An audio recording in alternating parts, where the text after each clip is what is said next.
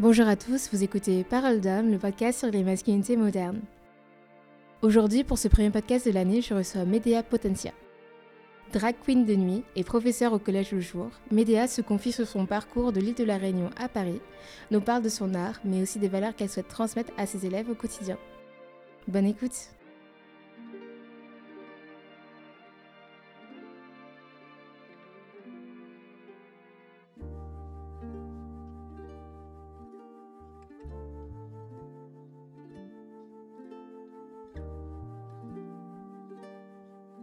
Bonjour Médéa. Bonjour.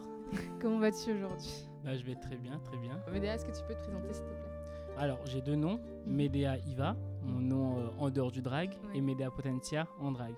En fait, ce qui est assez euh, compliqué et déroutant pour les gens de comprendre, c'est que j'ai à la fois une personnalité drag et une personnalité hors drag qui porte le même nom.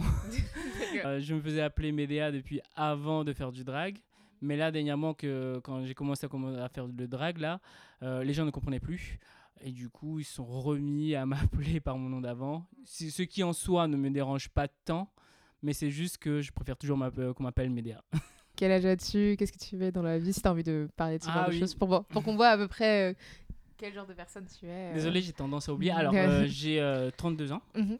Je suis actuellement euh, professeur euh, de lettres classiques au collège. Donc mhm. j'enseigne à la fois euh, le français à des élèves et du coup là je me suis vraiment intéressé à enseigner, enfin à faire les distinctions des stéréotypes de genre dans la littérature avec les, élèves et à leur faire mhm. réfléchir dessus, à leur faire débattre là-dessus aussi.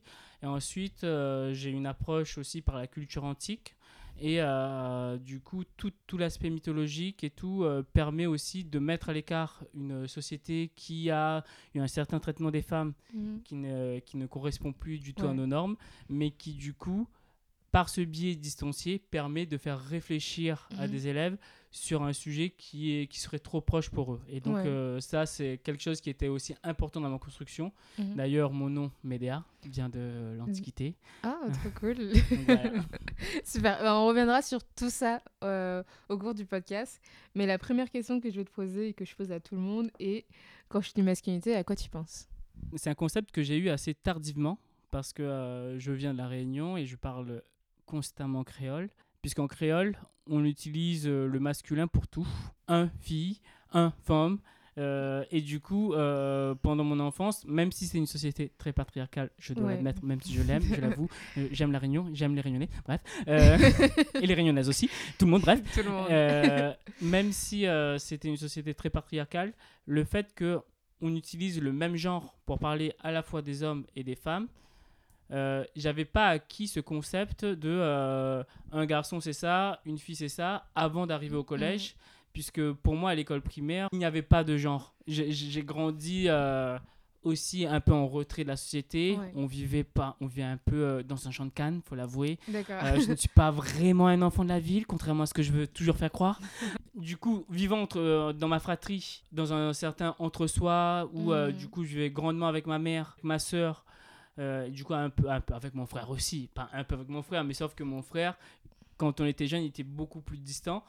J'avais pas vraiment euh, de modèle d'homme, on va dire.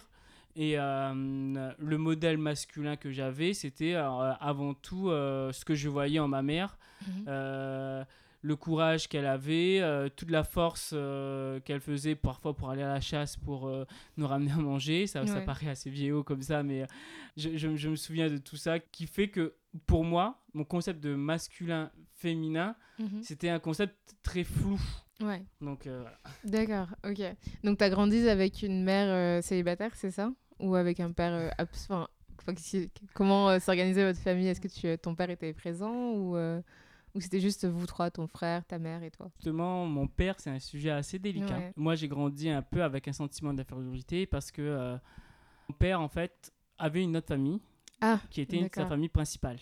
Et du coup, nous, on était un peu sa famille secondaire uh-huh. qu'il euh, venait voir euh, de temps à autre. C'est aussi une personne que j'avais appris hmm. à ne pas aimer dès mon plus jeune âge parce que euh, je voyais vraiment le carcan dans lequel il voulait m'enfermer. Mhm. Et à cette époque-là, je ne comprenais pas pourquoi. J'avais l'impression d'être pleinement libre quand il n'était pas là. Ouais. Et les moments où il revenait, c'était des moments où euh, je ne pouvais plus être euh, comme je voulais. Euh, je me souviens, euh, par exemple, une fois, quand j'étais petit, bah, je me suis mis la serviette autour des hanches Mhm. et j'étais une sirène. Ouais. Je vivais ma fantaisie à 1000%. et du coup, à ce moment-là, quand il m'a vu, bah, il m'a frappé en me disant qu'il fera de moi un homme. C'est pas ça qu'il faut faire. À ce moment-là, j'ai pas compris. J'étais trop jeune pour, pour comprendre et euh, du coup, la violence n'a rien changé parce que en soi, Mhm. euh, si on comprend pas ce qu'il faut changer, Ouais. on le changera pas. Ouais. Et, euh, et c'est juste que moi, je le voyais vraiment comme euh, un frein à l'expression de ma personnalité. Mhm. Donc voilà. Bah oui, totalement. Enfin, surtout si c'était hyper violent, euh, ce genre de choses, quoi. Mais du coup, tu penses que tu ressentais une sorte d'anxiété quand ton père était euh, autour de toi ou c- si c'était plus de la peur ou juste un, un inconfort, on va dire, euh, général par rapport à lui? En fait, euh, je crois que j'ai plutôt grandi avec un sentiment de colère en réalité. Ouais. J'ai jamais eu euh, vraiment peur de lui. J'ai appris très tôt à ne plus avoir peur parce que euh, la réalité, c'est qu'il était violent à notre encontre, mais aussi à l'encontre de notre mère. J'avais dans mon enfance, en fait, une forme de banalisation de la violence qui, à ce moment-là, en fait, n'était pas consciente. Je n'avais pas conscience que j'avais euh, banalisé euh, la violence à ce point. Le concept même que euh, ça pouvait déraper, Mhm. je l'avais pas à ce moment-là. Et donc, je ne pouvais pas avoir peur. Pour moi, c'était comme une donnée un peu inhérente de la vie. Quoi. Ouais, d'accord. Et tu penses que euh, cette euh, situation compliquée ou euh, voilà avec ton père, mais qui est finalement pas si euh, comment dire euh, peu commune dans la société, que ce soit en France métropolitaine ou euh, en, Ou même à La à Réunion. la Réunion ou même dans les Antilles, parce que moi même, enfin du coup moi je suis martiniquaise, donc bon. Mais je pensais que ce soit, euh, enfin moi, c'est pas du tout ma situation avec mon père, mais euh, voilà, je pensais que ce soit une situation qui soit euh, totalement euh, peu commune. Est-ce que tu penses que cette situation t'a troublé ou en tout cas euh, mal orienté par rapport à tes choix, tes relations avec les autres, amicales ou euh, sentimentales, euh, en étant plus vieux ou à l'adolescence? Cette relation m'a juste amené à un constat. C'est que les liens du sang ne seront jamais assez forts en fait pour faire de nous une famille. Les personnes que je côtoie, la famille que je côtoie, c'est des gens avec qui j'ai grandi, que j'ai appris à aimer, qui euh, m'ont toujours accepté sans me faire la moindre remarque, qui euh, sans même chercher à me comprendre voulaient juste être avec moi. Ouais. C'est vrai qu'avec ces personnes-là, peut-être je partageais un lien de sang, mais je sentais déjà qu'il y avait une différence et que euh, cette différence était au-delà du sang. C'était vraiment dans une expérience de vie. Je pense que ce que cette enfance m'a amené à faire, c'est de finir par choisir en fait ma propre famille, comme euh, du coup le fait euh, la plupart des gens du milieu cuir en fait. Ça. Donc en vrai, euh, j'ai eu une enfance qui pourrait paraître hors norme, que je n'ai pas vécu comme hors norme, parce que Mm. c'était mon quotidien. Mais le résultat est totalement banal. Il y a beaucoup de gens qui partagent ce résultat-là et qui Ouais. vivent comme moi aujourd'hui. Ouais. Et tu te sens heureux dans ce schéma de vie maintenant? Alors, je me sens particulièrement heureux depuis que j'ai rencontré euh, mon compagnon, avec Ouais. qui euh, je vis actuellement. Je vais parler surtout là, de, de mon ex. Ouais. C'est que j'ai eu un ex euh, avec qui j'ai été pendant 8 ans. Ouais. Et en fait, là vraiment, on peut dire que je me suis abandonné à lui Mhm. et j'ai même abandonné un peu de mon identité. Dans le monde gay, il y a aussi ce côté un peu masculiniste, malgré tout, où euh, Bah, on doit très hétéronormatif, quoi. voilà, et où on doit un peu performer un peu euh, le genre masculin. On doit être plus viril, etc. Etc. Et, euh, et j'avais senti que justement, mon ex. Mhm. il était dans cette veine-là. Et du coup, en fait, j'a- j'a- j'ai eu l'impression pendant plusieurs années de, de jouer au genre masculin, en fait. Ouais. Et du coup, j'essayais d'être plus viril que euh, ce que j'étais réellement. Du coup, c'était pas moi. Et c'était euh, toujours par des petites remarques comme ça en passant. Je, je, je m'étais jamais senti pleinement épanoui dans cette relation. Mhm. Euh, du coup, la relation s'est finie, voilà. Et après, du coup, je suis resté un moment célibataire pour essayer de me recentrer sur moi. Et là, après, du coup, j'ai rencontré mon compagnon. Ouais. Et en fait, on était sur l'application Grinder. C'est plus une application de service à volonté ou repas sur place. Enfin, à l'époque, au moins où Ouais. j'ai- où je l'étais. Bah, je pense que ça l'est toujours. hein, C'était hein. euh, plus un service de consommation où, euh, sur lequel en fait il fallait performer aussi la virilité malgré tout. Mm. Personne, bah, c'était pas mon compagnon à l'époque, mais là je, j'arrive pas à le voir autrement que comme mon compagnon, Of course. m'a envoyé une photo de lui Oh. avec des paillettes et des licornes. et là je me suis dit, vas-y, c'est l'homme de ma vie.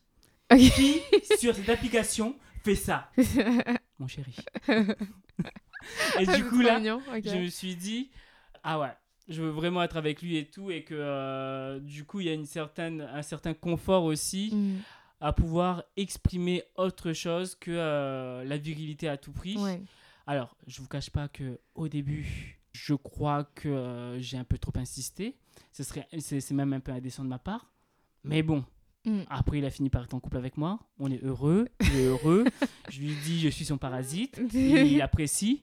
Donc, euh, on a trouvé notre équilibre maintenant. Oui. Mais toujours est-il que, déjà, avant lui, je pense que je n'aurais jamais fait du drag. Mm. Ah, par exemple, une phrase que euh, mon ex m'a dit Ouais. et qui, du coup, maintenant, je me dis, c'est assez violent.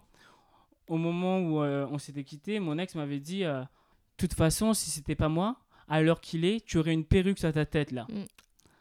Et là, maintenant, avec le temps et le recul, je me dis Oh, J'ai perdu tant de temps. Ouais. Je serais tellement une déesse drague aujourd'hui. Et Je serais ça. même gagnant de RuPaul Drag Race saison 1 et saison 2. Et Les ça. deux en même temps.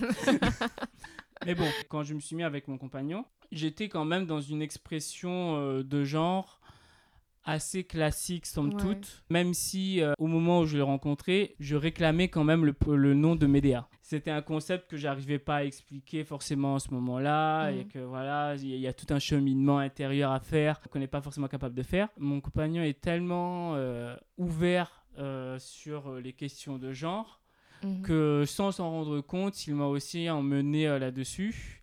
Déjà, juste pour dire, au début, j'avais horreur de RuPaul Drag Ah, pourquoi? Non, mais- T'as un résidu de, ton, de ta relation euh, euh, d'avant? Non, c'est pas ça, c'est que j'avais vu que des bribes de RuPaul Drag Race. Ouais. Et en fait, euh, quand on voit que des bribes, on a l'impression que c'est que des shady queens qui se tirent dans les pattes. Et, euh, Mhm. et du coup, en fait, euh, bah, moi, je, je voyais ça de loin, en fait. Mais sauf que on est en couple, il regarde, Donc je regarde. il une passion sans limite pour Jinx. Euh, Forcément, euh, avec le temps, j'ai fini par regarder. Ouais. C'est en fait, je me souviens, le moment qui m'a, qui a fait que euh, je suis tombé fan de RuPaul Drag Race, c'était euh, un épisode de la saison 8 Ouais. avec Kimchi sur la finale où elle racontait son enfance à travers son drag et tout. Ouais. Et en fait, cette expression de son enfance à maintenant, c'est quelque chose qui m'a fasciné. Et donc après, il y a eu le confinement. Mhm. Et Donc, t'as le temps de euh, binger. pendant le confinement, ben, toutes les saisons de Drag Race Ouais. en deux fois. Parce que quand même, Bah, c'est la base. On a que ça à faire finalement. voilà. Au fur et à mesure, dans le cheminement, on s'est acheté des perruques, on s'est acheté du maquillage. Ouais. Le drag est venu plus ou moins naturellement. Alors, le drag ne vient pas naturellement parce qu'on se retrouve pas avec euh, un kilo de maquillage, deux tonnes de rembourrage, Non. trois tonnes de tissu euh, à coudre euh, par hasard.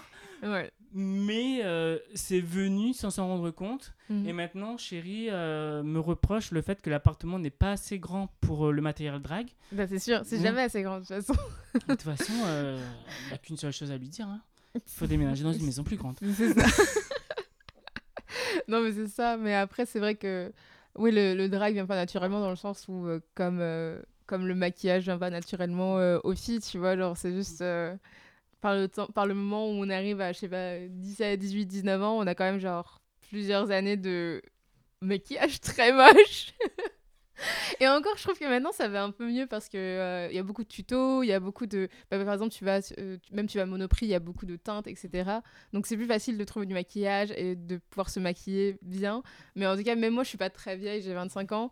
Mais si je retourne à mes années collège, il y avait des filles qui étaient maquillées euh, très mal. Et moi aussi, je pense euh, à certains moments que j'étais très mal maquillée ou trop maquillée pour euh, l'occasion qui était aller au lycée.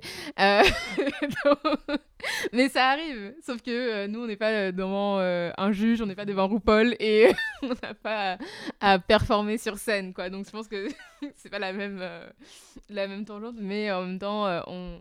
je pense que le maquillage vient pas naturellement. Je pense que c'est un truc qui, qui vient avec le temps. Et, euh, et, du coup, voilà, si vous êtes un baby drag, euh, ne vous inquiétez pas. On est tous passés par là, toutes, tous et tous passés par là. Ah bah, je le vois aussi sur euh, mes élèves qui sont des adolescents. Ah et pour le coup, il y en a, je me dis, bon, bah, c'est beaucoup trop. ils sont en train de faire du drag au collège. mais pour le coup, le maquillage est parfaitement réussi. ouais.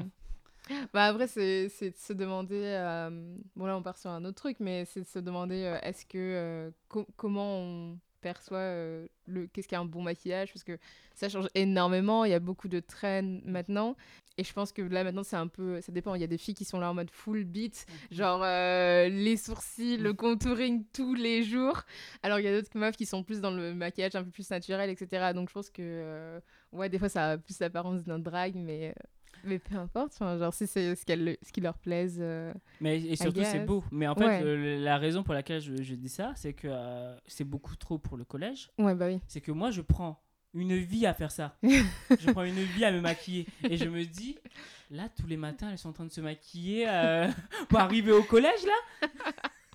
Et du coup, combien de temps à l'avance elles se réveillent? Ne sous-estimez pas les, les jeunes aussi beaucoup de détermination, tu vois. Genre, euh, beaucoup de détermination qu'on a, que j'ai plus. Par exemple, moi, je, bah, je me maquille toujours tous les matins, mais par exemple, tu vois, moi, j'allais tous les jours, mais tous les jours au, lycée, j'avais toujours des talons quand j'allais au, lycée. Tous les jours. 360 jours par an pendant 3 ans. Et je ne sais pas, genre, je suis arrivée à Paris, ce, ce qui n'est plus possible. Je sais pas, j'ai des amis qui le font toujours, qui ont toujours des talons tous les jours. Mais euh, je trouve qu'à Paris, c'est impossible d'avoir des talons tous les jours, puisque il faut, déjà, il faut aller vite. Et de deux, genre, c'est pas possible, il y a des escaliers partout, il y a des pavés. Enfin, c'est.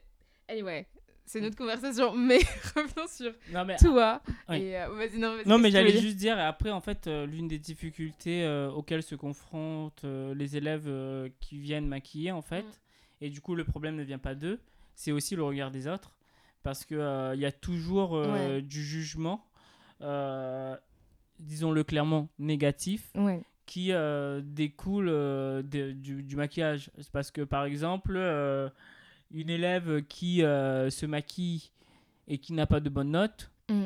certains vont dire ah oui, bah, au lieu de se maquiller, elle ferait mieux de passer du temps à apprendre sa leçon. Alors que ça n'a rien à voir puisqu'on peut avoir du mal à apprendre. Donc c'est pas parce qu'on se maquille pas qu'on réussira mieux à mm. apprendre. Quoi. Ouais, c'est ça. donc voilà. ouais, c'est le manque de, de, trucs. Mais après, je pense que c'est un peu euh, tout ce truc de, euh, de performer la, la, féminité comme on performera la masculinité, comme tu as pu le dire avant, où euh, on est, en tout cas pour les femmes, on nous reproche de performer la, féminité, mais quand on le fait pas, du coup, on est reproché de pas performer la, la, féminité. Du coup, c'est une situation où tu peux pas vraiment gagner. Et c'est toujours un truc que, enfin, en tout cas, le physique, on, on te le remettra toujours à la gueule dès que tu fais un truc mauvais. Genre, soit tu as un bon physique et du coup, on va te dire, ah ben non, mais elle est belle, mais elle est conne, ou sinon elle, soit elle est intelligente, mais elle n'est pas très belle, etc. etc. Du coup, c'est très simplifié. Évidemment, c'est un phénomène beaucoup plus euh, profond et qui, mm. qui est lié à tout ce qui est euh, racisme, etc. etc. Mais euh, mm. voilà, pour résumer ceci, c'est que on n'est pas, on n'est pas gagnant dans l'histoire, et je pense que ouais, je pense que c'est ce qui arrive à, à tes élèves malheureusement, et c'est ce que j'ai pu voir comment dire, ah bah moi quand j'étais jeune aussi, et malheureusement ça persiste toujours, et je pense que ça continuera à persister euh, malheureusement. Et mm. c'est un malheur en fait de savoir que ça va continuer à persister. Bah Parce que j'ai l'impression que euh, comme si féminité, donc jolie, euh, était en fait incompatible avec l'intelligence. Et, et c'est en fait, je trouve que dans la société il y a beaucoup de modèles d'incompatibilité. Profitons de ça pour parler sur mes emblèmes mes figures emblématiques d'enfance, en fait, c'est que euh, moi, dans mon enfance, j'ai toujours été attiré par euh, les personnages qui étaient un peu euh, à la frontière des genres, en réalité. Après, j'ai toujours été quand même attiré par les, les personnages, disons-le, plutôt masculins. Ce que j'ai noté, c'est que, par exemple, les personnages qui sont à la limite des genres, mhm. ça va être souvent des monstres ou des extraterrestres comme euh, Satan Petit Cœur que adoré dans Dragon Ball Z. et après, du coup, un personnage mhm. très féminin, mhm. Freezer et toute sa clique avec Zabon, Rikum et tout, qui sont euh, à, à la limite des genres, Mhm. mais encore une fois, qui sont euh, rangés dans la catégorie des monstres. Mhm. Pareil pour, pour celles. Bon, j'arrête de parler Ball Z parce que je pourrais en parler toute une vie. mais en tout cas, on a beaucoup de, Ouais. euh, de symboles un peu entre genres. Mais à chaque fois, c'est pas des êtres humains. Ouais. Et comme si. des- en- et, et du coup, quand on, est, euh, quand on est jeune et qu'on est un peu à la limite euh, de, des deux genres en termes d'expression, Mhm. on se retrouve euh, le plus souvent à s'identifier à des super méchants Ouais. et à des monstres. Et après, on s'étonne pourquoi euh, la fête préférée de la plupart des drags, c'est Halloween. Ouais. Souvent, c'est assez révélateur, tu vois, de, de comment on traite l'identité queer, dans le sens où ça va être souvent, bah, comme tu as dit, des monstres ou des personnages, euh, bah, des méchants. Euh, moi, je pensais que tu allais parler du, euh, du personnage dans Les Super Nanas. Oui, Euh, de- lui, lui. Bah, lui, en fait, c'était mon idole quand j'étais jeune. Et avou- j'avoue que j'avais pas vu que c'était une drag queen. Et en fait, là, c'est juste revenu sur Netflix dernièrement. Et du coup, quand j'ai regardé Ouais. de nouveau ça, j'ai vu, attends, lui a des talons. Ouais. Lui a un body. Lui a une ceinture sur son body. Lui a du blush. Lui est une drag queen, les gars. Et on- personne ne me l'a dit. Et pourtant, moi, je le prenais vraiment pour un modèle de virilité. Oui. Et, et- et ça, du coup. Avec des talents. Alors, modèle de virilité, ça explique pourquoi, en fait, euh, au lycée, j'ai eu des problèmes de positionnement sur mon expression de Ouais. genre. Parce que euh, je pense que justement, j'ai pas eu. Enfin, j'ai pas eu. Je n'ai jamais su me raccrocher euh, de manière admirative à des expressions de genre euh, masculin purement dans euh, la virilité telle qu'on peut se, le repré- se la représenter actuellement. Parce que, par exemple, quand j'étais allé au lycée, je me suis pris un gel qui teintait mes cheveux en rouge métallique. J'avais un t-shirt qui était très moulant, peut-être à la limite du crop top euh, avec des bretelles argentées. Et là, je, je me disais que je me sentais au summum de ma virilité et j'avais pas compris pourquoi les autres m'accusaient d'être un PD. Pardonne-moi le terme. Il faut le dire. Et, et en fait, le truc, c'est que je me souviens que ça m'avait choqué Mhm. parce que j'étais là en mode attends, mais j'ai tout d'un mec là. Là, vraiment, j'ai tout d'un mec. C'est- que maintenant, avec mon, re- mon recul et euh, le fait que j'ai une meilleure compréhension de la société, qui fait que je comprends pourquoi j'ai été perçu comme ça. La réalité, c'est que euh, mon homosexualité a été presque euh, d'abord des remarques, le- les remarques des autres, plutôt qu'une conscience que j'ai eue, quoi. Je voulais revenir sur, euh, sur, euh, le, sur, euh, lui Ah oui. euh, dans les Nanas, parce que du coup, euh, t'es parti. Ah non, mais désolé, par contre, je pars rapidement loin. Il faut rapidement m'arrêter, parce que sinon, euh, c'est pas... Oui, je, je- je m'arrête. Euh, non, mais du coup, juste pour revenir sur ça, et ensuite, bah, je parlerai de. Je, reb- je rebondirai sur ce que tu as dit euh, après. Mais ouais, c'est vrai que souvent, on va euh, associer les identités queer à des méchants, des vilains ou des personnes un peu ambiguës, des monstres, etc. Et du coup, ça crée une histoire, enfin, une sorte de, de perception mauvaise de. cette identité puisque à chaque fois on va être associé et de manière subliminale ou est-ce qu'ils le font totalement de manière euh, volontaire, on ne sait pas vraiment finalement. Et c'est ce qui se passera aussi dans les Disney où tu vas avoir des caractéristiques physiques qui vont être euh, associées à certaines euh, ethnies et qui vont être bah, plus répandues chez les vilains que chez les princesses, etc., etc. Tu vois. Mais du coup, c'est juste une sorte de, de perception et de, et de représentation. Euh, dans ces trucs, dans ces médias qui sont bah, destinés aux enfants finalement. Avant qu'on me le dise aussi, je savais pas que lui était une drag queen ou quelque chose entre les deux. J'ai juste regardé ce truc, j'étais en mode, ok d'accord, c'est le vilain de, des Super Nana et c'est tout. Et je me suis jamais vraiment demandé, je me suis jamais vraiment posé la question de euh, qu'est-ce que qu'est-ce qu'était lui. Mais euh, et je pense que comme beaucoup de gens, je pense qu'il y a beaucoup de gens qui vont écouter ce podcast et être en Hmm, ok d'accord, lui était lui était lui était euh, queen lui était, c'est tout. mais, euh, mais ouais, et du coup, pour revenir sur ça, c'est vrai, c'est drôle que tu- ton modèle de la masculinité était aussi, comment dire, euh, on va dire, décalé par rapport aux autres. Mais du coup, est-ce que c'était parce que tu n'étais pas exposé aux médias ou juste c'était toute ta conception que tu t'es faite dans ta tête et tu t'es dit, bah, c'est comme ça pour tout le monde et juste t'as jamais questionné ce genre de perception? Bah, en fait, le truc, c'est que euh, bah, moi, c'est au contact des autres que j'ai commencé à questionner en fait euh, ma représentation euh, Ouais. de la masculinité. Parce que de moi-même, je vivais dans un monde non genré, je vivais en créole, puisque moi, je voulais être une princesse, sans savoir que princesse, c'était le féminin de prince.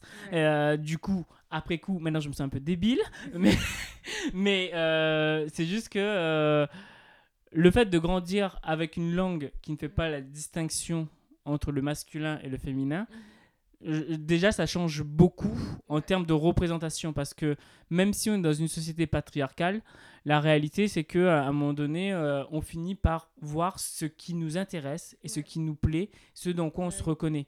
Et c'est pour ça que euh, je, je suis persuadé que forcer un gamin à regarder euh, je ne sais trop quoi pour être plus viril ou l'autre, Mhm. il retiendra pas la, la notion de virilité. hein. Ouais. Euh, Enfin, telle qu'on voudrait euh, qu'il la retienne Mhm. il retiendra sa notion de virilité. Ah oui. Du coup, je pars en vrille. Et euh, juste, faut Ouais. remonter au moins 1000 ans en avant.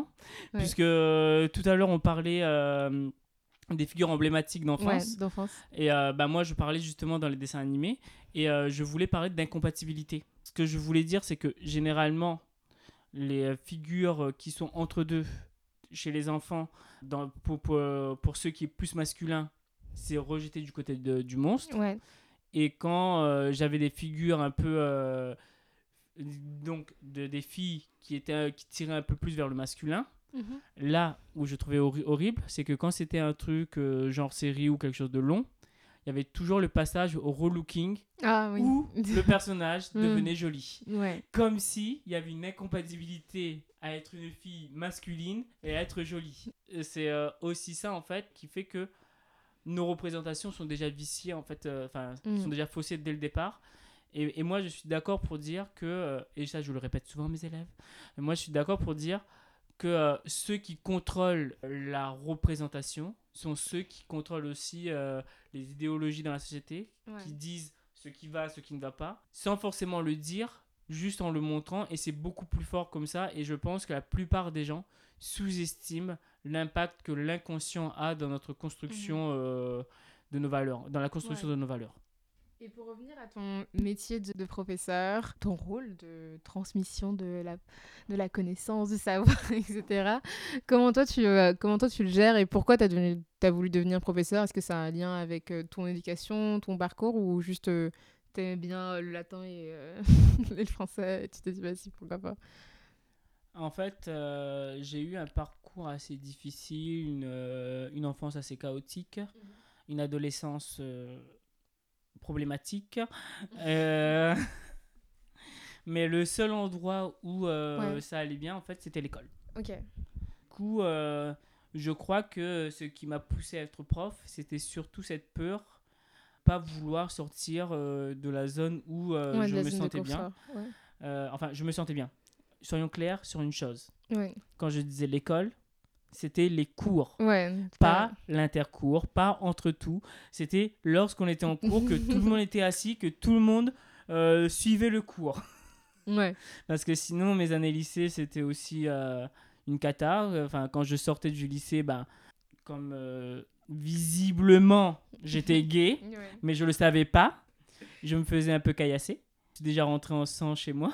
Et du coup, j'ai été outé auprès de ma famille avant même que moi je fasse mon coming in, pour Mm. reprendre le terme de certains. Moi-même, je m'étais pas admis que j'étais gay, que pour, pour la famille, c'était clair Mm. qu'au collège, j'étais, enfin au lycée, j'étais euh, gay. Le gay, voilà, ouais. Et en fait, à chaque fois que j'étais en cours, c'était un peu comme euh, une sphère où tout allait bien. Plutôt doué euh, encore? J'étais excellent. Ouais. J'étais génialissime.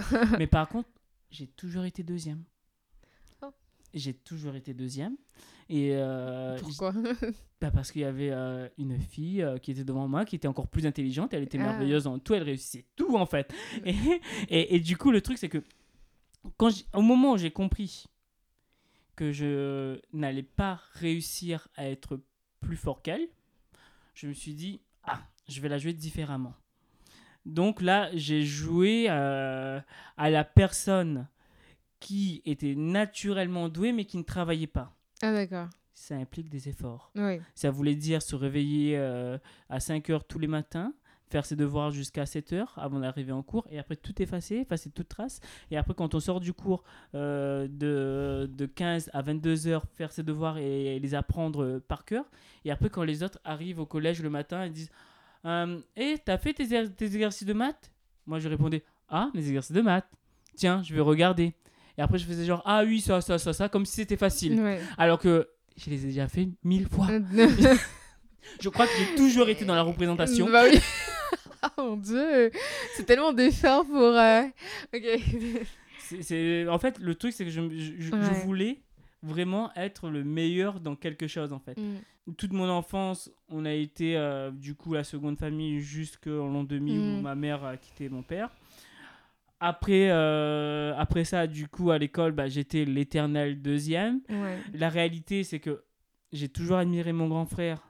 Mais quand on a quelqu'un euh, qu'on admire dans la famille, ça veut dire qu'on vit et qu'on grandit dans son ombre. Ouais. Euh, donc, euh, donc voilà, enfin, en même temps, mon grand frère était admirable, il était fort en, en tout, jet kundo, patati patata. Et le seul domaine où je le battais plus ou moins, c'était l'école. Ouais. Donc c'est aussi l'une des raisons pour lesquelles, euh, pour laquelle euh, l'école ouais. euh, est vraiment devenue un endroit où je pensais que je pouvais exceller. Mhm. Après, il y avait aussi le domaine de l'humour où j'excellais. ok.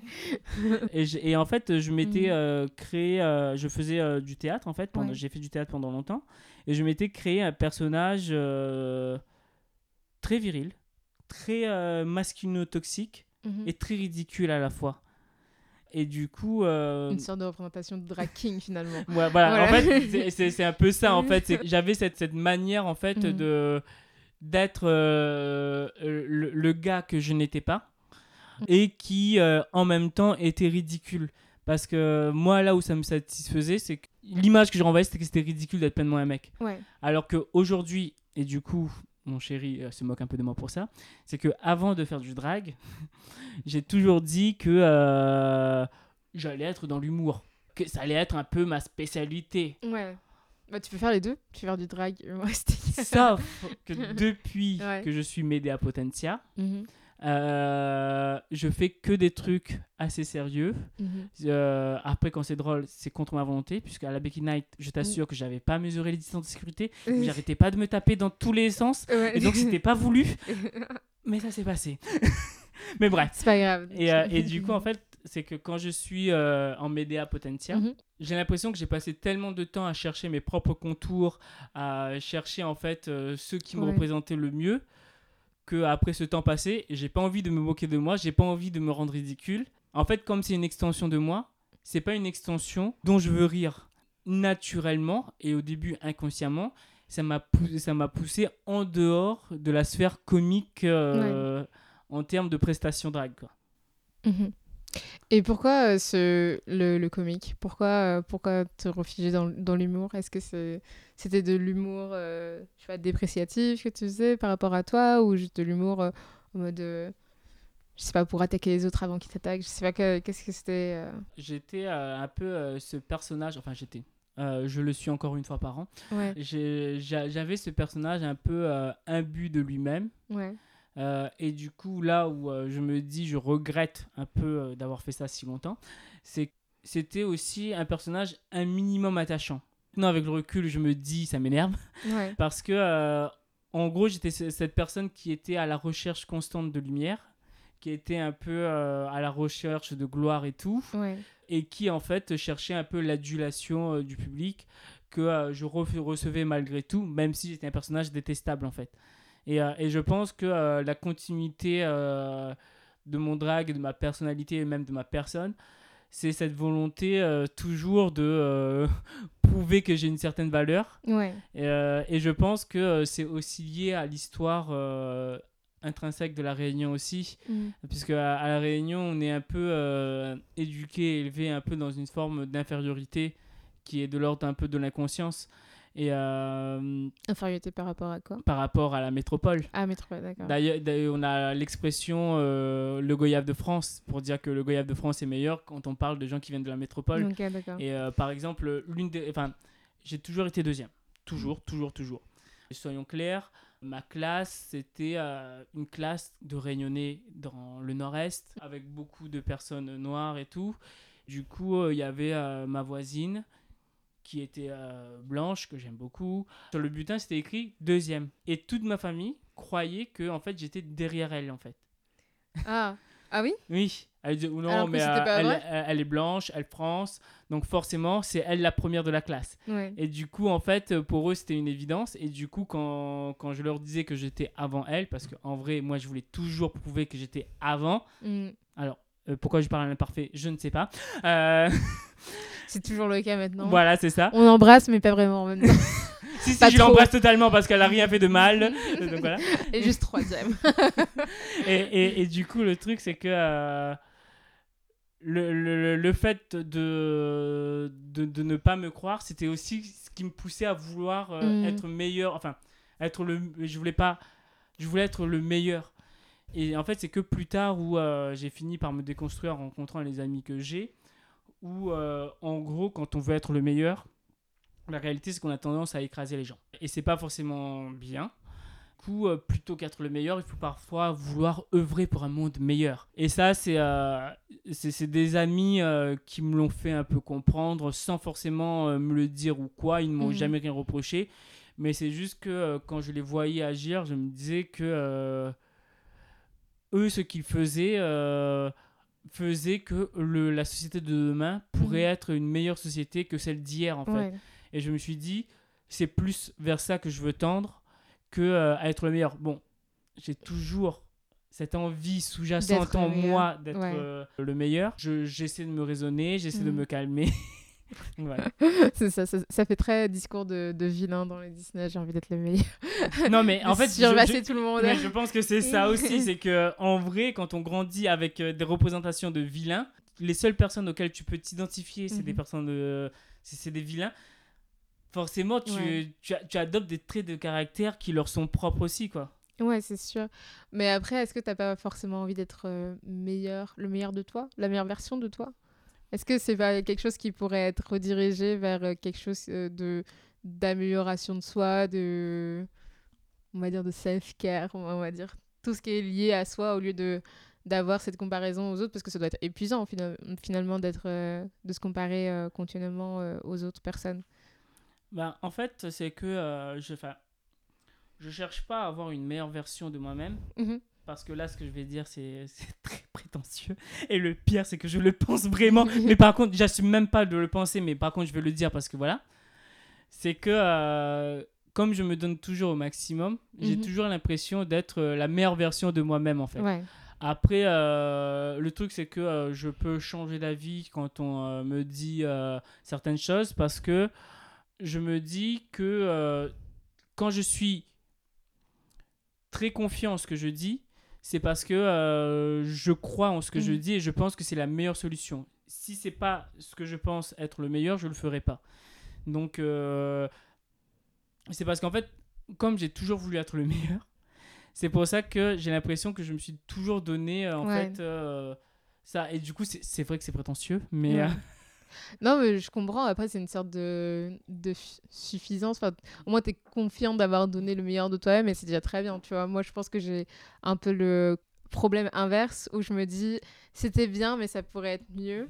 Et du coup, genre, je suis en compétition perpétuelle avec ma propre euh, version de moi, ma version d'hier, ma version d'il y a trois jours, etc., etc., tu vois. Donc, je comprends de là où tu veux en venir. Mais c'est vrai que euh, la, la compétition, c'est pas forcément euh, mon truc. Après, je dis ça, mais bon. Est-ce que ça m'empêche d'en participer Non, pas du tout, mais, mais c'est pas, mon, euh, c'est pas mon... ça que je base ma valeur et mes problèmes non plus, tu vois. Je sais pas si ça fait du sens ce que je dis. Bah, En fait, moi, la personne qui m'a beaucoup aidé, encore une fois, c'est mon compagnon. C'est ton compagnon bah, En fait, c'est avec lui que je me suis vraiment découvert, en fait. Euh, c'est parce qu'en fait, lui, c'est justement, il a un syndrome, enfin, il avait, faut parler au passé, il avait vraiment un syndrome euh, de l'imposteur mhm. où euh, il ne se sentait jamais légitime. Et pourtant, euh, moi, je vois tout ce qu'il fait de merveilleux et tout, et je me dis, il n'est pas capable de voir ça. Quand je, je, prépare certaines choses, soyons clairs, je vise toujours la lune. Ouais et je tombe toujours sur la branche d'à côté. Euh, mais du coup. T'es euh... Juste des genoux. Ah oui, non mais oui. Mais, mais, mais moi, d'ailleurs, sur mon Instagram, c'est écrit, hein, je règne sur un royaume qui s'appelle le délire. Je vis dans un délire complet. Et, et- et ça, c'est ma réalité, c'est mon mode de vie, c'est mon mode de fonctionnement, et j'adore ça. Et, euh, et le truc, c'est que au début, j'ai j'ai eu toujours cette frustration où euh, j'arrivais jamais, en fait, à atteindre, en fait, l'objectif que je m'étais fixé Mhm. Parce que euh, je me suis toujours fixé des objectifs inatteignables. Depuis que euh, je suis avec mon compagnon, Ouais. il parvient facilement à me calmer là-dessus parce que, par exemple, euh, je passe ma vie à coudre Mhm. et je ne sais pas coudre. Donc euh, c'est pour ça que je passe une vie en réalité à La coudre she des is trucs. delusional. She is delusion. Ah mais par contre, la, la tenue que j'avais la deuxième partie de Becky Night, c'était moi qui l'avais cousue. Hein, mais, euh, voilà. Mais bref. Parfait. Euh, du Bravo. coup, passe ma vie à coudre, c'est jamais comme je le voulais. Et et il y a des moments où euh, je ressens une frustration extrême. Oui, bien Et sûr. après, je suis arrivé, je dis Oh, mais c'est canon, Mhm. mais c'est vraiment bien. Mhm. Et du coup, en fait, juste le fait de me dire ça me donne suffisamment de confiance pour aller performer avec cette tenue et Ouais. faire en fait ce que j'avais prévu de base. Justement, message à ceux qui débutent dans le drag, puisque moi aussi je débute dans le drag. Moi, je tiens vraiment à remercier euh, lors de ma première scène drag à tous ceux, euh, tous ceux et toutes celles qui ont dit que j'étais belle. Il y a des photos. Mm. Je l'étais pas du tout. Je- Il y a la preuve. Mais pourquoi Mais, mais pourquoi je, je, euh, je remercie ces personnes-là? Parce que la réalité, c'est que euh, si euh, elles m'avaient confronté à un miroir ou à moi-même. Ouais, euh, je pense que je n'aurais pas voulu, je n'aurais pas eu la force de monter sur scène. ouais, bien sûr. Et le fait juste de dire que j'étais belle et que Mm. du coup ça me faisait sentir belle, Ouais. m'a donné aussi la courage, le courage aussi de continuer un peu euh, dans le drag, d'aller plus loin. Et, euh, et je pense que quand on est dans le drag, en fait, on voudra toujours s'améliorer, on voudra toujours perfectionner ses techniques de maquillage et tout. Et je pense, alors, moi je vis dans un délire. Je pense que d'autres drag queens aussi, d'autres drags aussi sont dans mon délire. Soutenez le délire des drags. Bah c'est oui. comme ça qu'ils vivent et qu'ils s'améliorent. non, mais c'est le but. Et après, c'est un peu comme tout, tu vois. Je pense que tu peux pas, même pour euh, tes élèves, je pense que si tu leur dis dès le départ, ah non, mais en fait, c'est pas si bien que ça, genre, euh, ça les encouragera pas à, à, bah, vivre leur euh, full potential, tu vois. Genre, ils pourront jamais s'améliorer s'il n'y a pas derrière. Bah, pas que des remarques positives, mais euh, voilà, des remarques constructives et euh, des encouragements pour euh, ensuite continuer, tu vois. Après, évidemment, tu auras toujours des personnes qui ben, survivront à ça, tu vois, et iront se dépasser, etc., par pur esprit de contradiction, en mode je vais lui prouver que cette personne a, a tort et donc je vais faire beaucoup mieux la prochaine fois. Mais je pense que ça fonctionne pas avec genre 90% des gens, puisque c'est pas comme ça que ça devrait fonctionner finalement. Et, Et surtout dans un contexte euh, scolaire. Ouais. Et après, au-delà que ça fonctionne avec euh, des personnes, parce Ouais. qu'avec moi ça a marché, disons-le clairement. Mm. Par exemple, j'ai euh, une prof, j'avais tout le temps 20 en histoire, parce que l'histoire, soyons clairs, faut apprendre Mm. par cœur. Et après, Oui. voilà. Et du coup, j'avais tout le temps 20 en histoire, et elle m'a dit euh, Je ne sais pas comment tu fais, mais je sais que tu as triché. Oh. Euh, juste parce que du coup, j'avais. euh, Puisqu'en fait, ma famille avait une certaine réputation dans ce collège aussi. Voilà. Ouais. Euh, Remercierai le grand frère. S'il y avait que le grand Euh, frère. J'aime ma famille. Si Euh, vous m'écoutez, j'espère que vous m'écoutez. Je vous aime. Donc voilà. Mais en fait, le truc, c'est que du coup, elle m'a dit ça effectivement. Mais euh, j'ai eu justement beaucoup de remarques qui étaient euh, de l'ordre du négatif pour faire avancer. Mais justement, ça crée ces personnalités de super vilains Mm. Qui veulent être meilleurs à tout prix Mm. pour une question d'ego, pour euh, du coup écraser les gens. Et du coup, peut-être que ça fonctionne pour eux, mais il faut voir aussi quel genre de personnes ça, ça, euh, ça fait, ça produit. réalité, c'est que euh, moi, j'essaie un maximum euh, avec les élèves de euh, dédramatiser la note, dédramatiser l'évaluation. Le manque de confiance en soi commence par là. Euh, moi, j'ai des classes qui sont en sixième, et quand ils arrivent déjà dès la sixième et qu'ils voient qu'ils ont un vrai retard, ils préfèrent se mettre en retrait des apprentissages, ne pas travailler, et se dire, de toute façon, si je voulais travailler, j'aurais pu, Ouais. mais du coup, comme je choisis de ne pas le faire, je le fais pas. Ouais. Mais euh, Du coup, c'est pas grave. et, et Ouais. du coup, en fait, toute leur vie, ils passent un peu euh, dans cette étape-là qui fait qu'ils vont pas s'améliorer, ils vont pas progresser. Et je trouve ça dommage qu'en réalité, ce soit les évaluations qui les détruisent. Parce Ouais. que les évaluations, c'est mettre des notes, des notes à des élèves, les réduire à des chiffres, Mhm. leur donner une valeur qui n'est pas la leur en réalité. Ouais. Oui, c'est dommage, mais après, c'est le système euh, scolaire français. euh, voilà, qui est. Bah, de Beaucoup de choses à dire, hein, non Ouais, il y a trop de choses à dire. euh, ne me ne nous lançons pas sur ce Non, non, terrain, non. c'est c'est éloigné du podcast. Ouais, c'est ça. Pour revenir sur euh, l'éducation euh, que tu donnes à, ces, jeunes, ces jeunes esprits, tu parlais de euh, remise en question des stéréotypes de genre durant ton cours. Comment ça se présente? Comment tu fais? Et euh, qu'est-ce qu'est-ce qui se passe? Par exemple, en troisième, je commence l'année avec euh, l'autobiographie, l'écriture Mhm. de soi. Oui. Et c'est toujours l'occasion en fait de s'interroger sur qui on est, sur euh, ce qu'on a en termes de représentation. Mhm. J'ai utilisé longuement Barbara Pravi pour euh, lancer la séquence. J'ai aussi utilisé Eddie de Preto, Oui. en fait des artistes qui sont euh, très engagés malgré tout et qui interrogent les stéréotypes. Et après, euh, j'ai aussi utilisé, euh, là cette année, Oshi, Mauvais Rêve, Ouais. qui euh, du coup a permis de parler aussi sur l'homosexualité et du coup Mhm. euh, partir sur leur représentation. Et en fait, la réalité, c'est que euh, parler des stéréotypes de genre avec les élèves, c'est jamais difficile de lancer le débat. Parce que euh, en un rien de temps, ils peuvent lancer Ah, le sale PD, ah, nanana, bah oui, évidemment. La seule difficulté, surtout quand on est queer, c'est de leur laisser une place pour s'exprimer Ouais, bien sûr. et du coup accepter d'entendre Des choses homophobes. des, euh, des propos qui sont homophobes. Mais à ce moment-là, faire des rappels à la loi n'est pas ce qu'il y a de mieux. Parce que euh, si tout de suite on, on dit Ah, t'as dit ça, tu vas être puni, ils vont juste Se braquer. euh, cacher ce qu'ils pensent. Mhm. Du coup, j'ai plus tendance leur laisser un peu s'exprimer entre eux, diriger un peu le débat de loin. Et c'est à la fin, quand il reste euh, 5-10 minutes, que là, je reprends le débat en main, que je déconstruis un peu ce qui a été dit, en Mhm. leur disant que je vous ai laissé parler. Maintenant, je vous dis ce qui a été dit, en leur disant bien que euh, là, vous dites ça, sale PD, sale ceci, sale cela, nanana. Mais vous ne savez même pas si euh, dans cette classe, il y a des gens qui sont concernés par ça. Mhm. Et la réponse, généralement, c'est Mais il n'y a pas de mots ici. Donc, euh, Ce qui est voilà. statistiquement pas possible. Euh, et je leur dis euh, Bah, si ça se trouve, il n'y en a pas, mais imaginons qu'il y en ait un et qui ou une qui là ne, ne s'est pas encore révélé, il se construit déjà à travers des représentations négatives. Parce que quand on est queer, on commence par se construire à travers les insultes. Mhm. C'est les premières représentations de gens qu'on a. Et surtout des insultes qui sont jamais propres, puisqu'on ajoute aussi le sale. Ouais. Et en fait, l'intérêt pour moi, c'est d'avoir ce temps où ils ont pu parler et ils ont pu exprimer ce qu'ils avaient à dire et du coup ils ont pu avancer.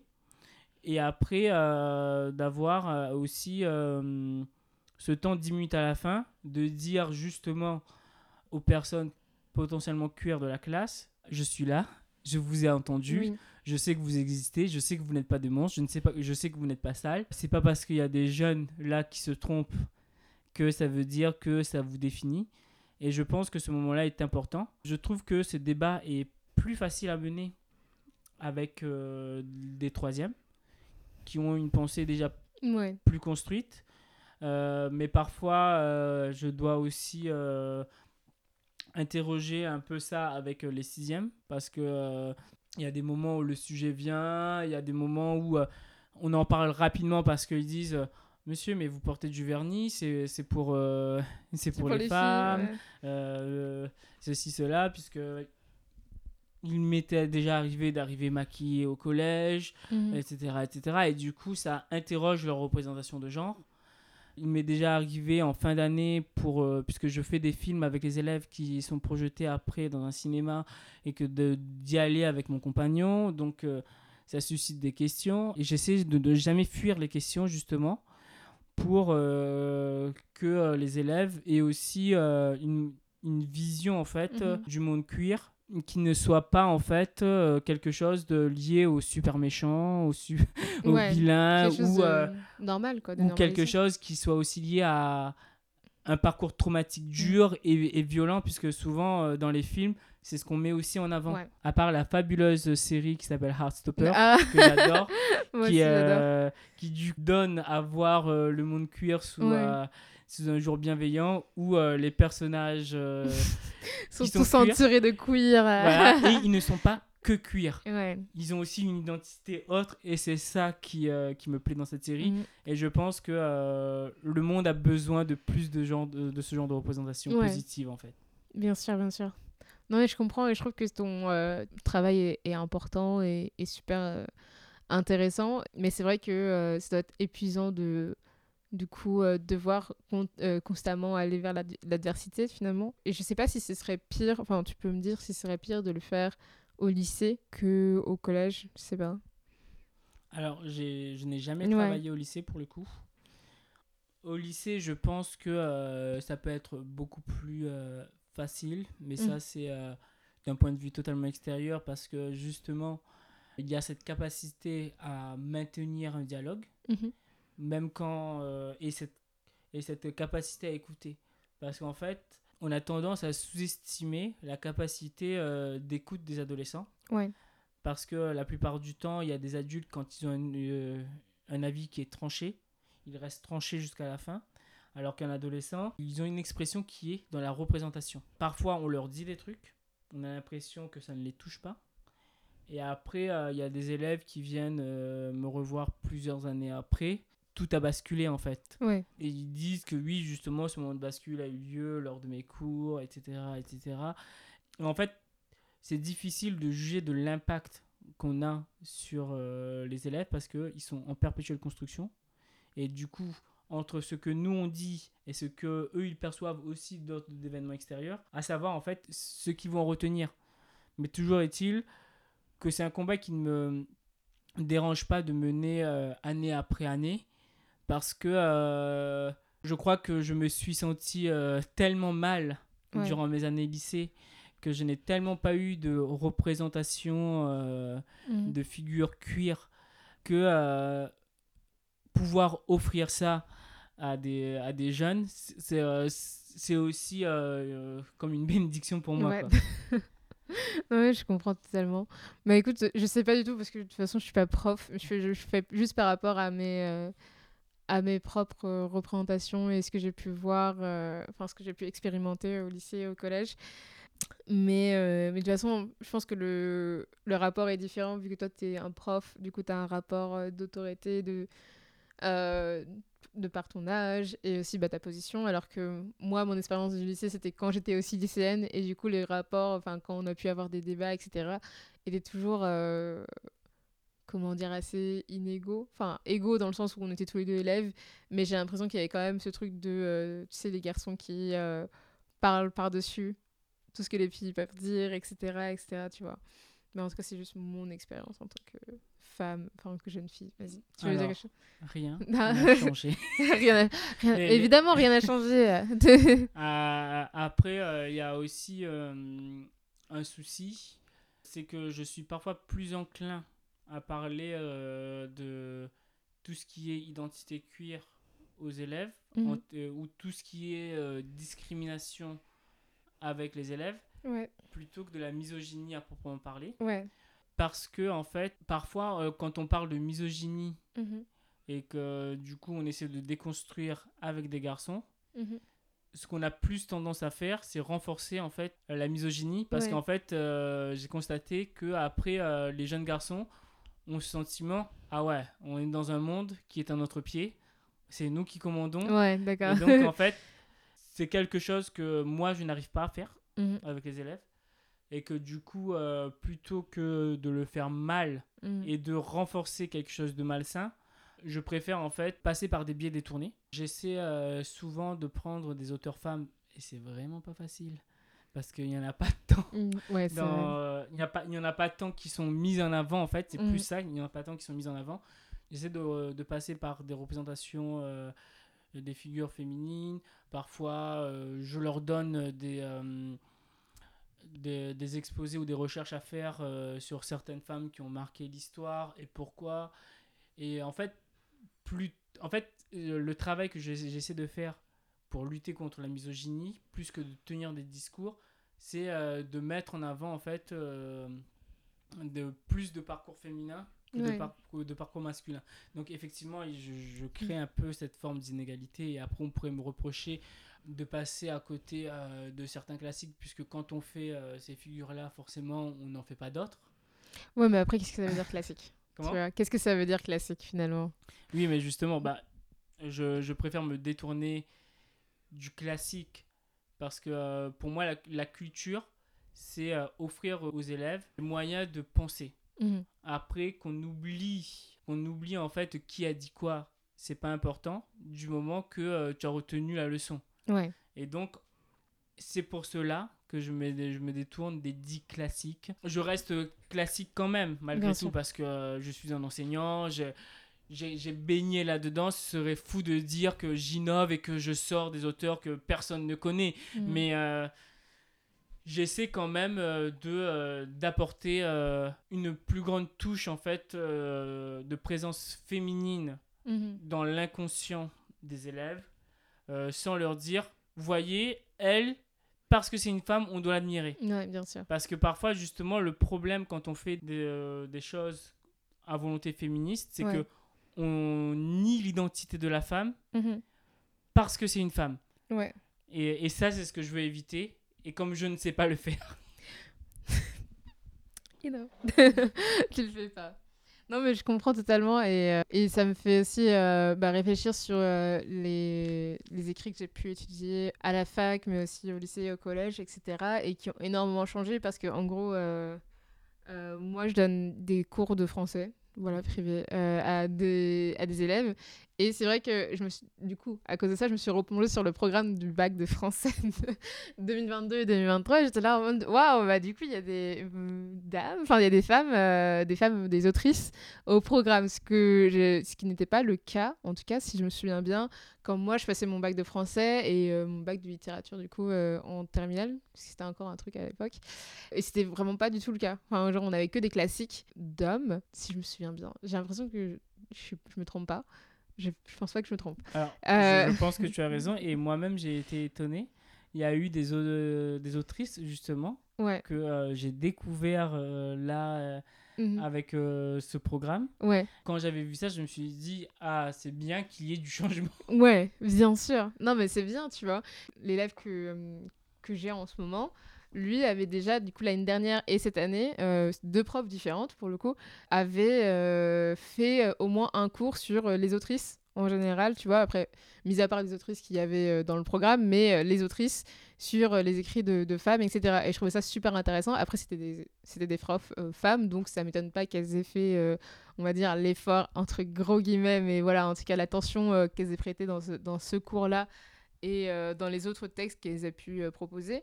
Mais aussi, ça me fait penser à mon euh, un cours que j'avais eu sur l'autobiographie, auquel j'avais pas vraiment- pensé avant que tu en parles tout à l'heure. On avait eu deux écrits de femmes. Donc, on avait pu étudier Simone de Beauvoir et Annie Ernaux sur les autobiographies. Et euh, c'est vrai que, je, sais pas, moi je me suis dit, ah bah ça coule de source. On fait des autrices féminines, euh, c'est pas, pas grave, tu vois. Alors qu'en fait, ils auraient pu totalement prendre des autobiographies d'hommes. Enfin, il y en a tellement, j'imagine. Mais euh, c'est vrai, pour, pour ce cours-là, on avait pris que des femmes. Et je trouvais ça super intéressant. Même si j'ai pas réussi cette matière-là. Mais. j'ai pas validé. euh, Mais. euh, Quoique, si, si, si, j'ai validé. En rattrapage, mais j'ai validé cette matière. Mais ouais, c'est tout, ce truc de ça évolue au fur et à mesure. Et du coup, je comprends que j'ai envie de. euh, euh, passer au-dessus certains classiques parce que j'ai l'impression que de toute façon, si, si par exemple mon prof l'avait fait, euh, ma prof l'avait fait quand j'étais au lycée, ça aurait, ça aurait été genre, on va dire, un scandale, alors que euh, dix ans après, ça aurait été totalement normal puisque ces œuvres-là auraient été rajoutées au programme euh, du, du bac en fait finalement. Donc euh, voilà, c'était juste une, une gros, un gros laïus pour euh, parler des autrices féminines, des autrices, pourquoi j'aurais des autrices féminines, des autrices tout court, voilà. Non mais euh, je comprends parfaitement. L'éducation au féminisme ne doit pas être fait que par des profs femmes. Ouais, bah oui. Parce que sinon, justement, euh, il y a le discours qui dit euh, c'est les femmes qui veulent renverser euh, Ouais. Le patriarcat, alors, mettre à mal le patriarcat, oui, mais pas le renverser, pas mettre en place. euh, Enfin, je doute que les féministes veuillent mettre en place le matriarcat. Il y en a certaines, oui. Hein. Bah, écoute, Oui, non, mais certaines peut-être, mais je veux dire, pour moi, le féminisme de manière générale, c'est l'idée vraiment d'égalité. Mais le, le souci, c'est que euh, l'égalité, là, euh, pour, pour l'atteindre en termes de représentation, il y a encore beaucoup de chemin à faire. Bah oui, oui, oui, c'est sûr, c'est sûr, c'est sûr. Mais euh, c'est compliqué. c'est très compliqué, mais je pense que ça n'aura to- absolument pas le temps d'en parler euh, dans, pas dans le podcast là aujourd'hui, ni même dans tous les podcasts que je pourrais faire. Mais euh, je voulais revenir sur, euh, sur ton nom. Pourquoi Médéa Est-ce que tu veux nous expliquer?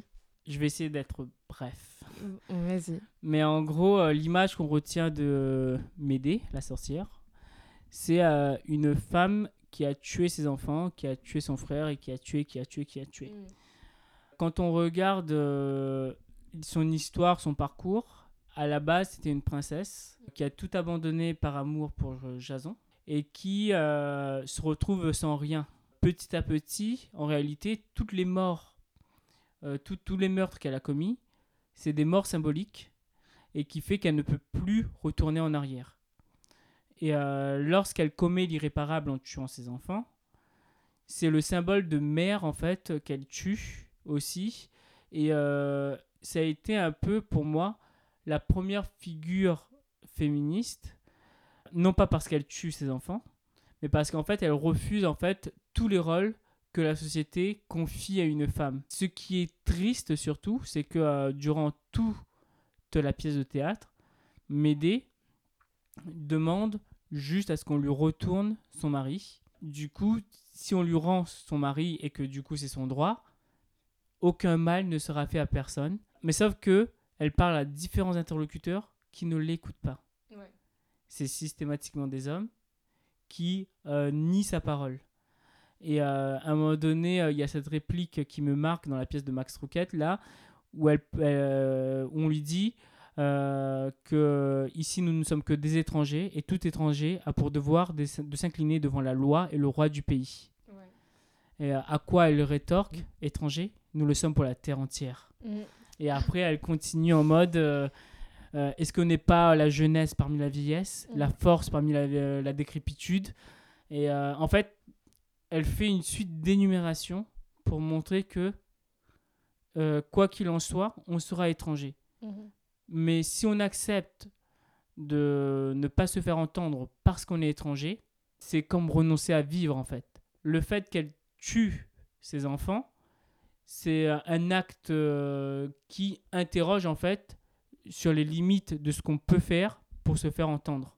La réalité, c'est ça. Si elle n'avait pas commis cet acte, en fait, elle aurait été l'une des épouses éplorées, tant oubliées. Et comme il y en a euh, mille, puisque Jason, qui a conquis la toison d'or, avant Médée, avait une autre épouse, euh, Idripsil. Et euh, personne ne se souvient de son nom Mhm. en même temps qu'il se souvient de Idripsil, c'est trop dur. Et il y a beaucoup de femmes dans la littérature comme ça qui sont oubliées, qui ont juste pleuré leur mari en fait. Et du coup, elles ne sont pas, euh, elles ne sont pas devenues euh, une figure emblématique justement parce qu'elles n'ont rien commis d'atroce. D'accord. Ok. Et du coup, c'est pour ça que tu as choisi Médéa.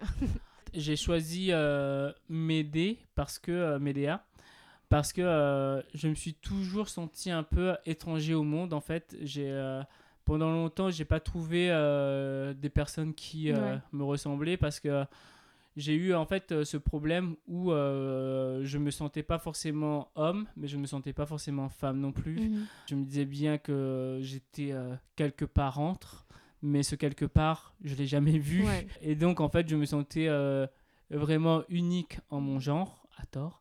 Euh, en fait, cette figure de Médée, qui pour moi euh, représentait en fait euh, tous ceux qui étaient mis de côté dans la société, tous ceux qu'on ne voulait pas écouter. C'était une figure qui me parlait et à laquelle j'arrivais à m'identifier. Mhm. Et même si, encore une fois, ça reste une figure de super méchant. Ouais, c'est sûr. Ouais, toujours. On revient à ce super méchant. Après, j'ai pas l'impression que ce soit un super, une super méchante. J'avais- je sais pas, je... peut-être que c'est mon euh, cercle, ou en tout cas ce que je vois sur Internet, mais euh, j'ai l'impression qu'en tout cas en ce moment, on essaie de redonner euh, ses fleurs à euh, Médée Mm. et aussi à. euh, J'ai oublié son nom. Comment elle s'appelle euh, Celle qui a euh, les serpents. euh, Méduse. Méduse, Méduse Ah. aussi. Euh, mais oui, comment j'ai pu oublier ça Ouais, anyway, Mais en gros, j'ai l'impression qu'en ce moment, on, euh, sur Internet, euh, en tout cas dans les milieux un peu féministes, on redonne les fleurs ou à Médée. En tout cas, ces, ces figures de femmes de Médée, de Méduse, mais aussi. et de désacraliser aussi de- le- la figure de Perséphone. Et je sais pas si c'est vraiment euh, très intéressant par rapport à Médée ou à Méduse, Bah. son truc à elle. Mais en tout cas, ouais, c'est vrai qu'il y a toute cette déconstruction par rapport à ces figures euh, féminines de euh, la, la Rome, la Grèce antique. Mythologie antique, mytholo- parce la que mythologie antique, ça- voilà, c'est- ouais, c'est- il y, a- il y a une contamination ouais, des deux en bah fait. oui, c'est les deux. Et euh, en fait, euh, Méduse, c'est extrêmement intéressant, en Oui. fait, dans, euh, puisque souvent on oublie que Méduse était une très belle femme Mm. et que en réalité, elle attirait les hommes et que c'est Athéna, donc déesse de l'intelligence. Si on Mhm. revient au combat de l'intelligence et de la beauté, euh, Tout est lié. c'était là, c'était là, c'était là. Oh dieu. Donc, je passe un peu les détails avec Mm. euh, euh, ce qu'on a accusé de deux mesures par rapport à Méduse. Mhm. Mais en gros, du coup, euh, Athéna, qui a été piquée dans son ego, a fait de, a transformé tout ce qui attirait les gens vers Méduse, ceux qui allaient l'élo- l'éloigner, puisqu'elle Mhm. était réputée d'avoir de si beaux cheveux qui, sont, se- qui se sont changés en serpents. Ouais. Elle était réputée d'avoir un regard pénétrant qui te saisissait l'âme et qui du coup euh, te captivait pleinement. Bah, maintenant, c'est un regard qui te, Son- ouais. te, t'en- te- te transforme en pierre. Et du coup, en fait, c'est vraiment euh, faire de ce qui était sa beauté Mm. un des traits monstrueux en fait. Et euh, il n'y a que des représentations en fait euh, comme ça euh, Mhm. de, la, de la femme en fait. où c'est horrible, où tout ce qui est du côté du féminin est dangereux. Ouais. Toujours, toujours. On ne on, on s'arrête jamais euh, de, de retourner à ça, mais oh, quel merveilleux retour au, pré- enfin, au présent, au début du, du podcast. Est-ce que euh, est-ce qu'on on n'arrêterait pas l'enregistrement parce qu'il est déjà euh, on a déjà enregistré pendant 1h14 et moi je vais me tuer sur le montage si, je continue, si on continue. On peut. Euh, en vrai, il y a, peut- il y a tellement de sujets à aborder, mais je pense que sinon, ce sera un épisode tellement pas digeste pour les gens, ce serait Mm. tellement d'informations. Mais en tout cas, j'ai beaucoup apprécié euh, avoir ta perspective de professeur et tout ça, et tout ça, et tout ça. Euh, mais, euh, attends, déjà, on va faire un dernier, dernier sujet, et ensuite, on va poser la dernière question, et ensuite, on va conclure pour de vrai. Mais, mais c'est vrai que c'est rare que. Enfin, c'est rare. J'interviewe peu souvent euh, des, des hommes noirs pour une raison que je ne- j'ignore. Euh, euh, des hommes noirs sur ce sujet-là. Et du coup, je voulais revenir sur le sujet de la beauté et de la représentation euh, physique, on va dire, par rapport à ça. Et toi, euh, que- comment tu te sens par rapport à ton corps? Comment Est-ce que tu l'acceptes? Est-ce que tu te trouves beau? Est-ce que tu es neutre par rapport à ça? Qu'est-ce- Comment ça se passe? Alors, euh, pendant longtemps, je me trouvais pas beau. Mhm. En vrai, c'est vraiment dans le regard de mon compagnon, j'y reviens encore et encore, Toujours. que, euh, qu'en fait, euh, j'ai fini par voir un peu euh, la beauté qu'il voyait en moi. Mhm. Parce que euh, j'ai toujours trouvé Medea Potentia belle. Mhm. Même quand j'avais un maquillage dégueulasse. toujours. Mais euh, aussitôt que j'étais sans maquillage et sans phare, j'avais l'impression que je me reconnaissais pas. Pour le drag, je me suis mis à me raser un peu les sourcils. Et moins j'avais des sourcils, plus je me trouvais beau. et en fait, Ouais. le, le truc, c'est que euh, je, je, je- je crois que euh, là où j'ai du mal à me trouver beau, Mhm. c'est que euh, je, je n'ai jamais, je ne me suis jamais penché sur la question de ce que je pouvais trouver beau chez un homme. Autant je suis attiré par les hommes, Mhm. par exemple, j'ai pas d'acteur que je trouve beau. Ok. Parce que moi, l'attirance que je peux avoir pour un homme, c'est lié à sa personne, à sa personnalité, à tout ce qu'elle dégage en fait. Et je crois que j'ai pas vraiment de critères physiques. Le fait de ne pas avoir de critères physiques fait que euh, je me sens en dehors des critères de beauté. Alors que Mhm. aussitôt que je euh, me met en drague, là, je rentre dans des critères que je peux avoir de beauté, en fait. J'ai jamais sexualisé la femme, Mhm. Mais j'ai toujours idéalisé, en fait, euh, la beauté féminine. D'accord. Et ne serait-ce que retrouver des traces euh, du De ça, féminin, que j'ai- Mm. ça suffit pour que je trouve ça beau, en fait. Je sais pas si j'étais clair. Non, si, si, t'as été très clair. Je voulais juste rebondir sur un truc que t'avais dit sur euh, la difficulté de trouver des choses euh, belles ou en tout cas attirantes chez les hommes. Je pense que, enfin, en tout cas, pour moi, ça a résonné parce que ça m'est arrivé aussi au début euh, de tout ce qui était dating, etc. Je trouvais des hommes beaux, mais je savais pas euh, ce qui, pour moi, m'attirait particulièrement. Et c'est vraiment un travail que j'ai fait euh, personnellement sur, euh, sur les hommes en me disant Ah, ça j'aime bien, ça j'aime pas, etc. etc., etc. Enfin, il y a plus de j'aime bien que j'aime pas, tu vois, évidemment, mais enfin, non, mais sans dire, il y a, y y a tellement de choses mauvaises chez les hommes, y compris leur physique. Mais, mais c'est vrai que, en fait, je pense que c'est le manque de, on va dire, de sexualisation des hommes, le, euh, le manque de female gaze, peut-être qui fait que dans les représentations des hommes qu'on a, on n'a pas forcément, euh, en tout cas maintenant oui, plus qu'avant, on n'a pas forcément de euh, d'hommes aussi beaux que des femmes sont belles. Je sais pas si ça fait du sens ce que je veux dire, mais on a beaucoup de critères de beauté pour les femmes où on peut toujours facilement catégoriser une femme en se disant ah elle est mignonne, elle est genre euh, superbe, elle est magnifique, elle est sexy, elle est charmante, etc. Enfin il y a toujours plein de d'adjectifs pour qualifier une femme alors que pour un homme c'est juste ah il, il est beau, il est Bah, charmant. il En est- fait, enfin, le, dire, a- truc, c'est que euh, moi, je trouve que euh, pour les hommes, c'est tout de suite plus cadré en termes de mode et de, de style vestimentaire. C'est Mm. beaucoup plus. Moi, j'ai l'impression que c'est parce que qu- quand on voit des femmes, il y a des silhouettes qui peuvent varier, il y a des formes de, de Mm. robes, de, de pantalons, de shorts. Il y, a- il y a beaucoup de choses qui peuvent faire que. euh, on va se dire, ah, ça attrape le regard, il y a le maquillage, il y a les bijoux, y a, je trouve qu'il y a beaucoup de, Mm. de choses pour mettre en avant. Alors que euh, la beauté de l'homme est beaucoup plus brute, en fait. Ouais. Euh, est censée être beaucoup plus brute.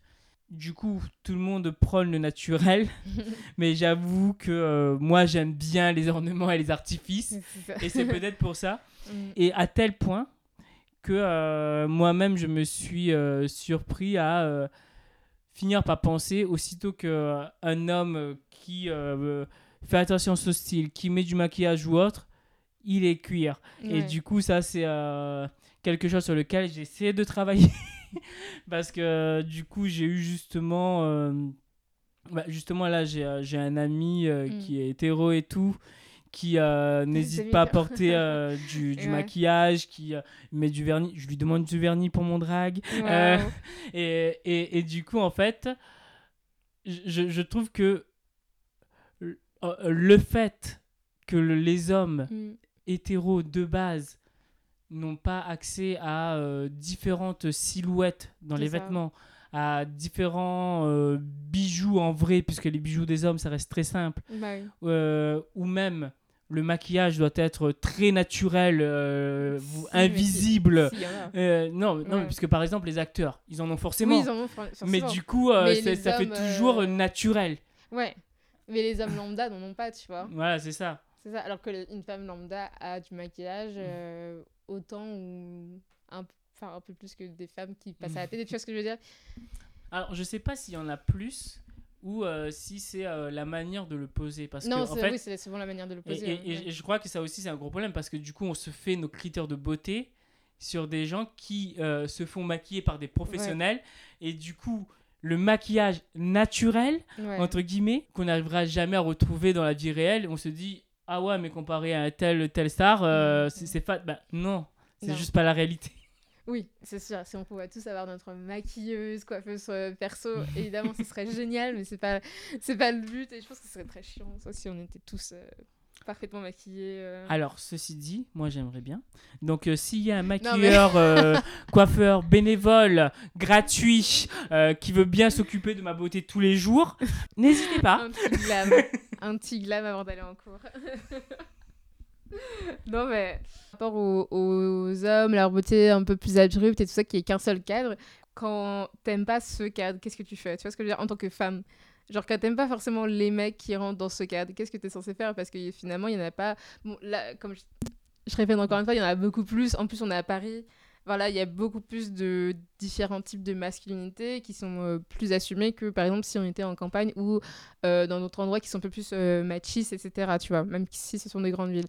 Et du coup, bah, quand tu quand t'aimes pas ça, bah, qu'est-ce que tu es censé faire? Parce qu'en fait, finalement, si on disait que, par exemple, le type populaire des femmes, ce serait genre une Kim Kardashian, mais ça ne change pas le fait que euh, tu as toujours des Anna tu as toujours euh, des euh, Marion Cotillard dans le monde, tu vois, qui sont d'autres types de femmes qui sont très belles, mais qui ne sont pas Kim Kardashian et qui réussissent à avoir, on va dire, du succès du succès avec les hommes, même si c'est pas un goal en soi.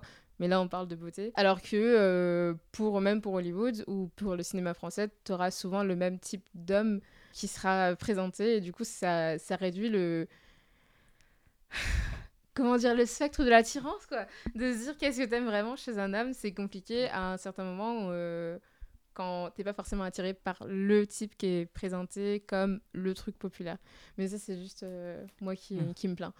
Mais euh, alors, je comprends tout à fait. Mais après, je pense que malgré tout, la société est en train de hmm. changer. Oui, bien et sûr. pour le mieux et que du coup, il y a de plus en plus d'hommes qui hmm. sont enclins à remettre ça en cause. Oui, bien sûr. Parce que du coup, j'évolue dans un monde euh, malgré tout avec euh, des amis euh, mhm. fortement hétéro cisgenres. C'est que le cercle d'amis que je me suis choisi avec le temps, c'est des amis qui sont très ouverts mhm. aussi sur la question, qui sont prêts à changer plus facilement de style, qui sont, par exemple, j'ai un ami, facilement il a mis une robe, quoi. Et, et, du coup, à un moment donné, il, est, il y avait son mariage cet été et on parlait potentiellement euh, du mariage que je pourrais avoir avec mon compagnon. On parle, euh, on dit bah, le thème ce serait forcément ex-drag vaganza. Donc en drag, tout le monde en drag. Cet ami parle tout de suite du drag qu'il veut avoir. Parce que du coup, euh, forcément, on l'a plongé dans la sphère drag mm. race.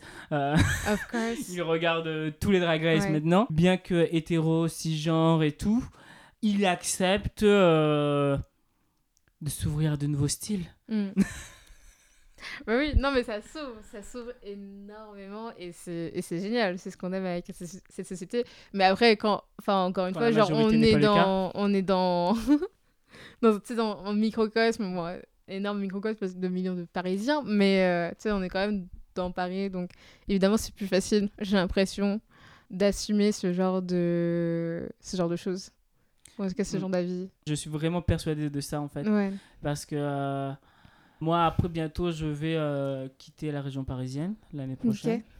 Je me dis bien que euh, tout ne sera pas aussi facile que mm. la région parisienne, puisque la réalité de la région parisienne, c'est que on se fond dans la masse. Mm. Il y a tellement de personnes que on peut facilement vivre une fantaisie un moment T sans être catégorisé. Tandis que, par exemple, là d'où je viens à La Réunion, tu sors une fois avec des bretelles argentées, des cheveux rouges, et ça y est. tu es le gay de Terra Elisa. Et. Euh... Oui, bah, ça a été mon cas. Pendant, voilà, et, du coup, après, il n'y a plus de retour en arrière possible. Mm, et donc, je pense que euh, ce côté euh, où tout le monde se connaît dans des endroits plus reculés, mm est aussi un frein à l'expérimentation et euh, aux, aux, expérimentations de, de l'expression de genre en fait. Mm. Et je pense que en cela, on a beau dire beaucoup de mal sur euh, Paris et sa région. Paris est une grande terre d'accueil pour les cuirs. oui. Non, mais c'est vrai, c'est vrai, c'est absolument vrai. Mais bon. on va conclure parce que ça fait un petit moment qu'on enregistre. Et euh, du coup, je vais te poser la dernière question que je pose à tout le monde, qui est une chose que toutes les femmes devraient savoir sur les hommes, selon toi? Ça peut être sérieux ou trivial, etc. Alors, pour moi, une chose que toutes les femmes devraient savoir sur les hommes, mhm. c'est que la limite n'est pas aussi claire qu'on le pense, en fait. Et qu'on euh, devrait avoir euh, des expressions de genre beaucoup plus euh, poreuses. Mhm. Puisque moi, les expressions masculines que j'ai que j'ai vues dans mon quotidien, c'était dans des femmes et pourtant, ça reste des femmes. Et euh, elles ne sont pas moins femmes parce qu'elles peuvent avoir des, expressions masculines, en fait. D'accord. ok, merci beaucoup. Bah écoute, Mélia, merci beaucoup d'avoir participé à ce podcast et puis euh, d'avoir passé une heure et demie avec moi. Est-ce que, euh, je sais pas, tu as des dates à annoncer, des trucs à annoncer pour le pour le futur Alors, j'ai des choses à annoncer, mais je pense que le plus simple, c'est de suivre Media Potentia sur euh, Instagram. C'est ça. Et euh, merci à toi de m'avoir reçu et d'avoir subi euh, toute ma désarticulation. C'était un plaisir. Je sais pas si la Kéane du montage va adorer, mais en tout cas, c'était un plaisir pour moi. Laquelle du montage va détester Bah- Ça, je le sais. On verra bien, on verra bien dans quel état d'esprit elle sera dans le futur. Mais en tout cas, merci beaucoup et puis on se dit euh, tous à la prochaine. Voilà. À la prochaine. Bye bye.